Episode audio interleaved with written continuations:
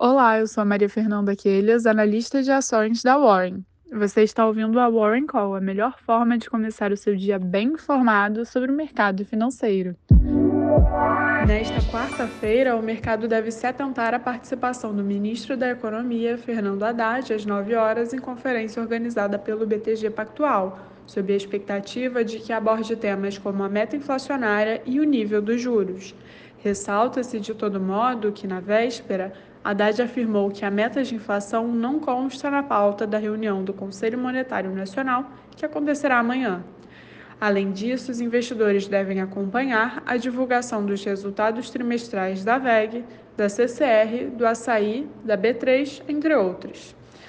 Nos Estados Unidos, os participantes do mercado devem seguir respondendo à alta da inflação ao consumidor em janeiro no país em 6,4% no ano, superando as projeções de 6,2%, que resultou na redução das expectativas de que as taxas de juros já teriam atingido um pico.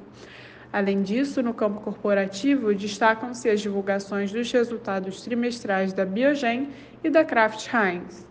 Na Europa, os mercados operam em leve alta, por um lado, favorecido pelas ações da Louis Vuitton, que saltam após o anúncio da nova direção artística, e do Arrojo del Reise, que avançam diante da surpresa positiva trazida pelos resultados trimestrais.